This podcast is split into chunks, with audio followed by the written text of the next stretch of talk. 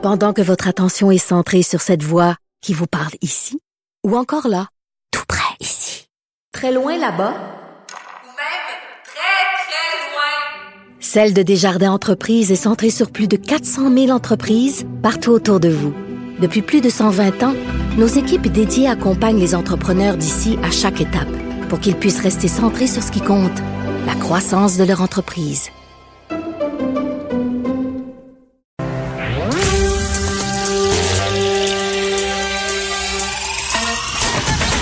Jean-François Barry.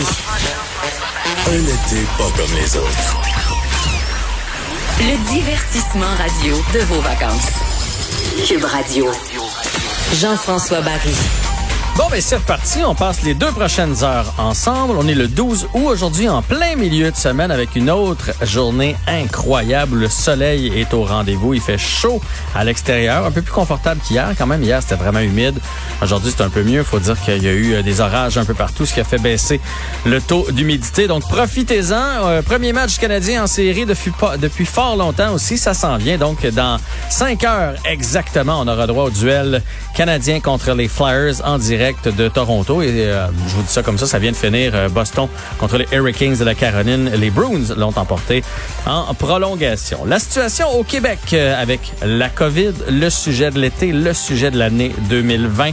On a 95 nouvelles personnes infectées, donc en troisième journée de fil en dessous des 100 cas. Euh, c'est stable euh, au niveau des hospitalisations avec 151. Il y a une personne qui est sortie des soins intensifs. On est donc à 20.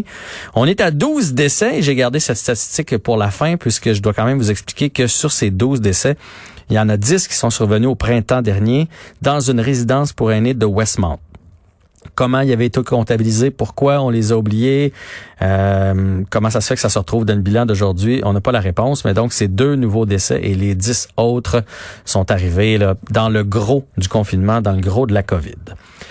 Je veux revenir sur euh, l'éducation. Vous savez, j'en ai beaucoup parlé dans les euh, derniers jours, même dans les dernières semaines. C'est quelque chose qui me tient à cœur. J'avais bien hâte de voir le plan. Et cette semaine, quand le plan de Jean-François Robert est arrivé, moi, en tant que parent, j'étais un peu comme, ben voyons, c'est tout. OK, parfait, le masque. OK, parfait, il y aura plus de bulles.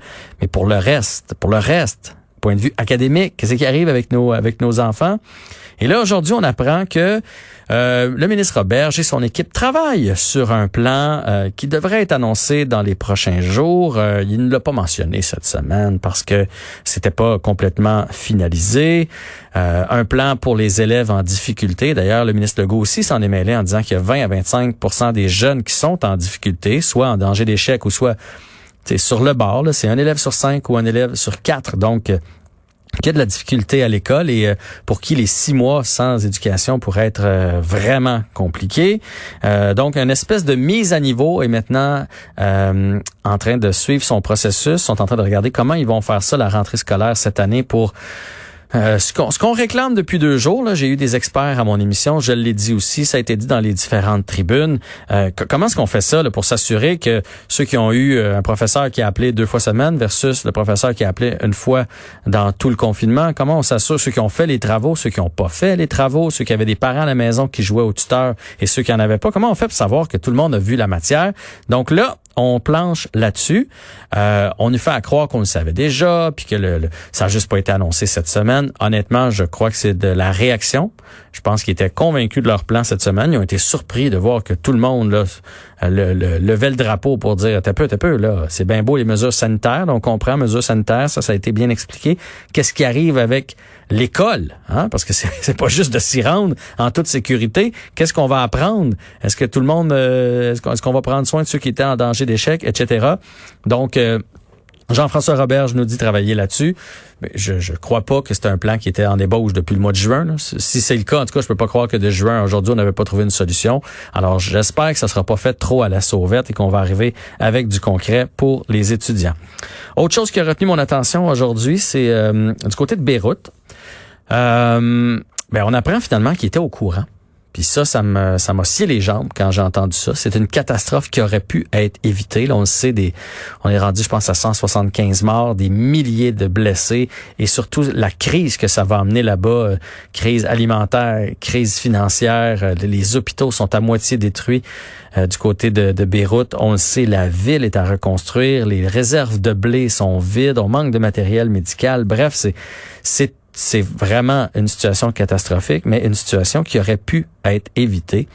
Euh, les autorités ont reçu une lettre la veille pour leur dire qu'il y avait danger, qu'il y avait beaucoup trop de nitrate d'ammonium d'entreposer dans le port. C'est une lettre qui a été postée le 24 juillet, donc deux semaines avant l'événement. On peut pas croire qu'on n'aurait pas pu euh, y aller de façon plus efficace que d'envoyer une lettre. Et on apprend donc que le gros de ce nitrate d'ammonium-là est là depuis 2013. C'est une saisie qui a eu lieu dans le port, dans un bateau. On a déchargé ça, puis on a stocké ça à cet endroit-là. Et l'enquête a commencé en 2020, imaginez-vous. Sept ans plus tard. Fait que ça fait un bout là qu'il y a autant de, de danger d'explosion euh, dans le port. Et dans le rapport, la personne qui a fait le rapport explique, euh, eh là, elle s'en lave les mains, elle dit, moi j'ai fait le rapport, mais elle l'explique depuis déjà euh, quelques semaines que c'est hyper dangereux. Donc, il y a eu du laxisme là-bas et c'est malheureusement une catastrophe qui aurait pu, qui aurait dû, à mon avis, être évitée.